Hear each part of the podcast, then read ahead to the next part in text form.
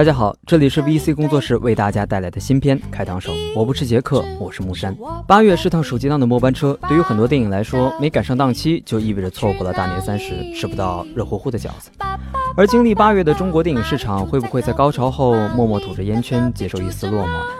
木山大人带你走进这期的新片《开膛手》，看看哪些电影值得我们期待。《碟中谍五：神秘国度》继《终结者》后，阿汤哥的《碟中谍》也姗姗来迟。这位五十三岁高龄的偶像男星依然在动作电影这条路上奔驰着。看着他的努力，我只能说，关爱空巢老人，人人有责。当然，年过半百的阿汤哥并没有放弃奔跑，《碟中谍六》以及《明日边缘二》都将计划于明年开机。只是我想说，是不是好莱坞真的到了炒冷饭的年代？和此前的钢铁侠三类似，《神秘国度》似乎为了照顾中国市场，特意卖起了张静初牌的酱油。马云的投资以及电影频道的乱入，迅速增加了此片的亲切感。突然觉得，好像很快就能把《碟中谍》国产化。木山短评：决定就是你了，阿汤。上映日期：二零一五年九月八日。小黄人大联盟。这部跳票三个月之久的萌物，终于要在九月十三日登陆国内市场了。稍微在各大主流盗版平台和各资源地圈子逛了一下，围城的墙还算牢，只有一些并不清晰的枪版流出，而这相信也会帮助小黄人在中国市场的票房成绩。预计中国将会成就其全球十亿美元的票房。陌生短评：没孩子没妹子，这样的电影与我何用？上映日期：二零一五年九月十三日。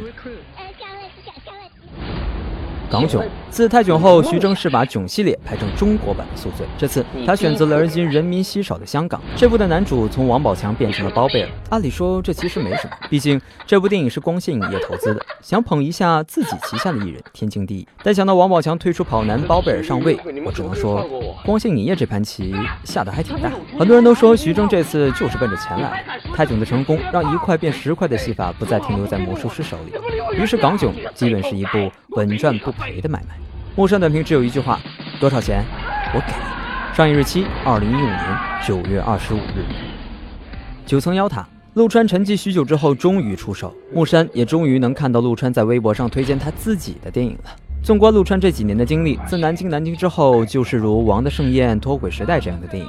再加上明年可能会出现的真人版黑猫警长，陆导还真是玩起了跨界。几年前，当人们还讨论陆川的寻枪可可西里南京南京的时候，我们会说，嗯，陆导是一个敢于挑战大题材，却最终拍成小家子气的导演。而看到这几年的陆川，我却不知道该说什么。九层妖塔改编自网络小说《鬼吹灯》，一知名导演搭配一票一二线明星，讲述一个解放军大战外星人的故事。木山短评：对不起，大人没兴趣。上映日期：二零一五年九月三十日。华丽上班族，杜琪峰继《单身男女一二》后的第三部职场电影。值得关注的是，该片的编剧并不是杜琪峰的好基友韦家辉，而是一代才女张艾嘉。作为两个人的首次合作，也作为张艾嘉念念票房惨败后的作品，相信仍是值得期待的。发哥加上许久不在银幕上得见的陈奕迅，以及刚刚上映不久的《三城记》中女主汤唯，共同演绎办公室的明争暗斗。木山短评。一部绝对不会称为经典，却可以称之为快餐，且应该味道还不错的捞钱电影。上映日期：二零一五年九月二日。暗杀。由于八月拥挤的排片，诸多电影被挤下末班车，无奈改签，暗杀成为其中之一。虽然上期节目已经提及，但这里还是再次推荐一下。豆瓣上目前评分已经高达八点七。从这个评分来看，我想说，留学的同胞们还真多啊。木山短评。别总说人家棒子，棒子打鬼子也比手撕的强。上映日期：二零一五年九月。像素大战，像素大战应该是八月跳火车里最惨的一部，估计还是脸杀。与小黄人不同，像素大战在国内并没有足够的 IP 支持，亚当桑德勒又没有阿汤哥一般的人气。此次的跳票预计会在九月形成好莱坞众多电影的混战，而此片必败的结局似乎已经注定。良好的概念并未能支撑起足够匹配的剧情，预告片中就用尽所有笑点的他，最终变成了一部并不好笑的搞笑电影。木山短评：生不逢时，还长得丑。上映日期：二零一五年九月十五日。开罗宣言。中英德美日等多国打造的时代背景，百分百自主原创。他们称这是继建国大业和建党伟业后的又一部史诗巨作。而对于我们来说，其历史意义或许更多的在于，我们终于得以在银幕上看见一个正面描写的蒋中正。木山短评：政治题材电影不会太难看，却总会觉得有些奇怪。相信很多学校安排的爱国主义观影会为票房撑起一片蓝蓝的天吧。上映日期：二零一五年九月三日。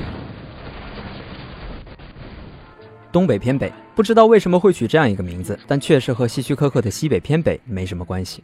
本片由真实事件改编，讲述一个十年间追捕强奸犯的故事。虽为犯罪题材电影，却以喜剧形式呈现。至于会不会变成黑色幽默，就要看导演的功力了。从预告片中，莫山联想到韩国经典电影《杀人回忆》，不知道能否有其几分神韵呢？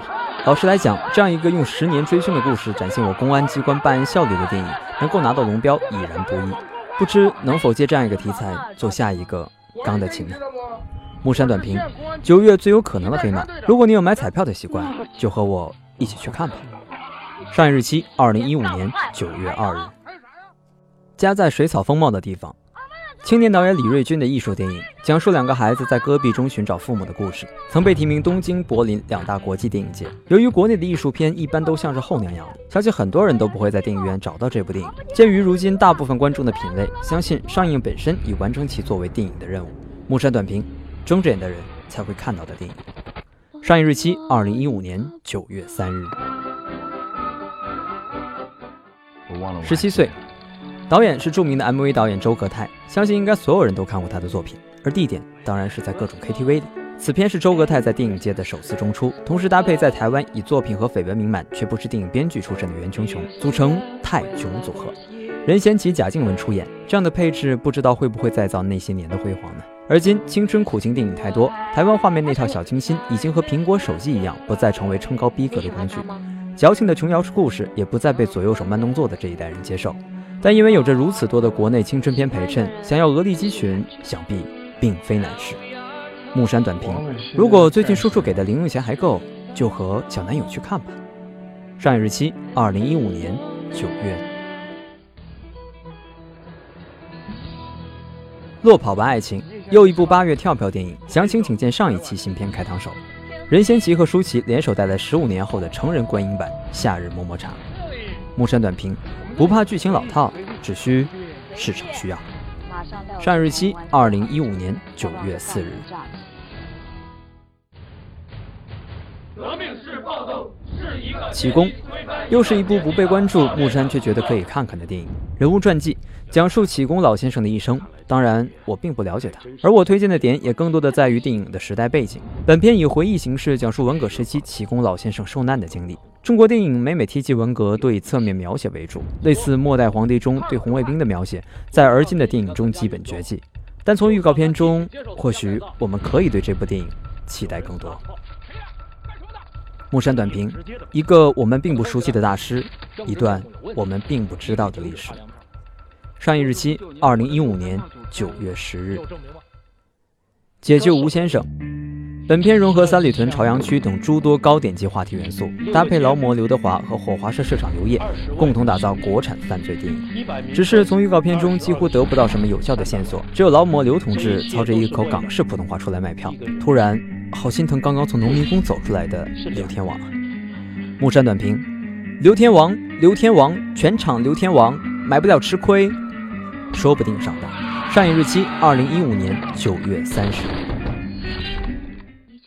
九年的夏天，既然青春留不住，原本不太想讲这部电影，但看到了张翰和陈乔恩，那还是顺便提一下吧。由于发行公司在请了两大明星后，实在没钱做公关，导致没有赶上七夕的这班游轮，进而只能转战九月电影市场。被多部进口片围殴的同时，还要被兄弟电影不时踹上一脚。本片主打如今已经反胃的青春题材，看着这复古装扮搭配国产版的不二良造，我不禁回想起十几年前自己上大学那会儿。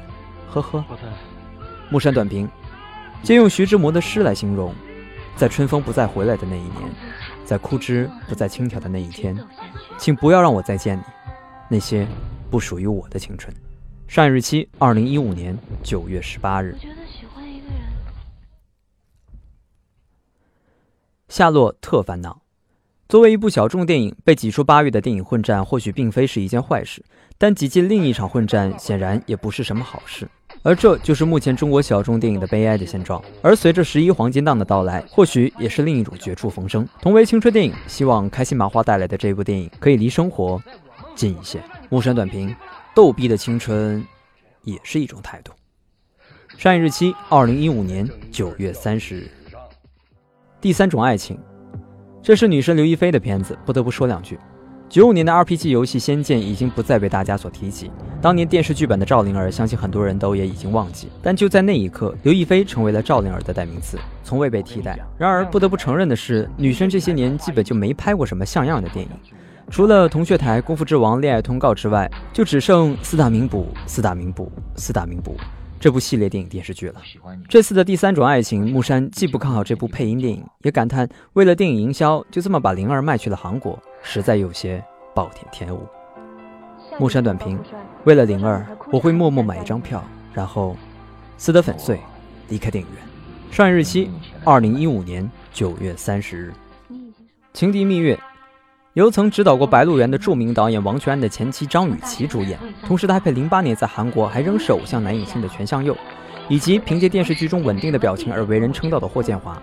从预告片中便已得知剧情的我们，真的有必要去电影院感受张雨绮的色衰和男主们的配音吗？